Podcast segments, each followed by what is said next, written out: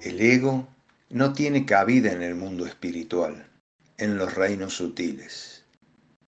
Él existe en el mundo denso en el que en estos momentos estamos viviendo y tiene limitaciones porque más allá no puede existir.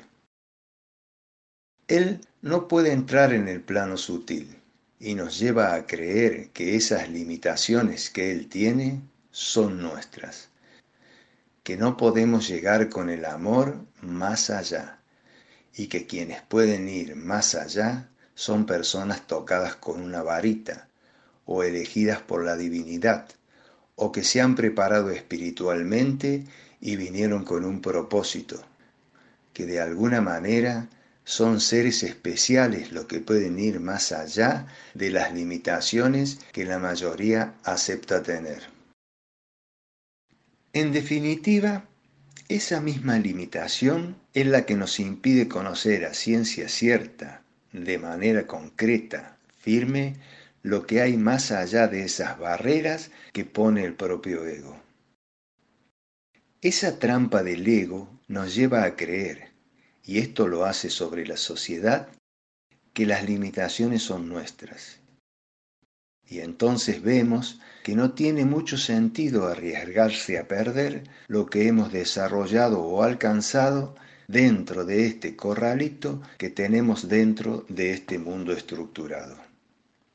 Esas barreras, así nos quiere hacer entender el ego, son para protegernos de lo desconocido pero siempre será desconocido si no damos el paso de acercarnos a esa realidad para conocerlo. Esa realidad es sobre la que muchas personas teorizan. Suponen que habrá, que nos espera. Hay mucha creencia, pero hay poco de concreto en todo esto, porque pocos se animan a pasar esas barreras porque pocos se entienden cuáles son esas barreras. La humanidad viene manejando y administrando el amor de una forma muy limitada siempre. Buscar una pareja, llegar a conformar una familia, que se multiplique esa familia trayendo hijos al mundo, y eso parece ser el estándar, lo común y a lo mejor a lo máximo que podemos llegar la mayoría de los seres en la humanidad.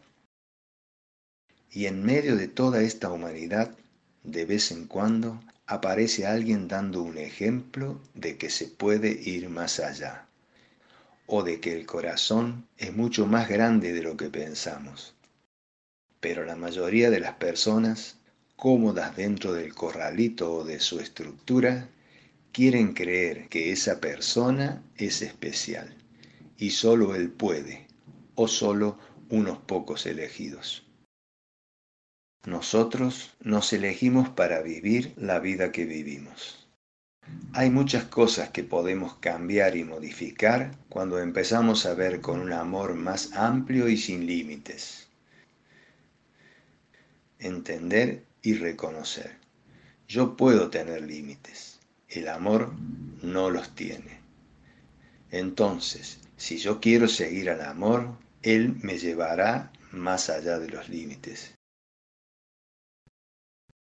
Si busco el amor estandarizado que se puede llegar a tener en el mundo, que se comprende como que se crea una familia tal vez, siempre estaremos dando vuelta en la misma realidad tratando de creer con más fuerza en lo que no hemos alcanzado, que algunos nos relatan que existe, ese mundo espiritual, vida en otros mundos, es decir, muchas cosas que son teoría en la cual algunos queremos creer, pero pocos se animan a alcanzarla, acercándose a esa realidad o trayéndola a su vida para tomar conciencia.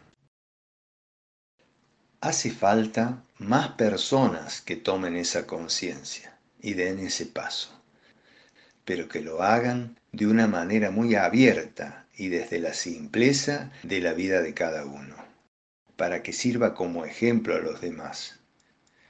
Si vamos a estar diciendo que somos elegidos y por eso podemos tener esa visión, se lo pondremos difícil a las otras personas. Entonces, entendamos que nos elegimos nosotros. Si elijo vivir en el mundo material dentro de ese corral, lo puedo hacer.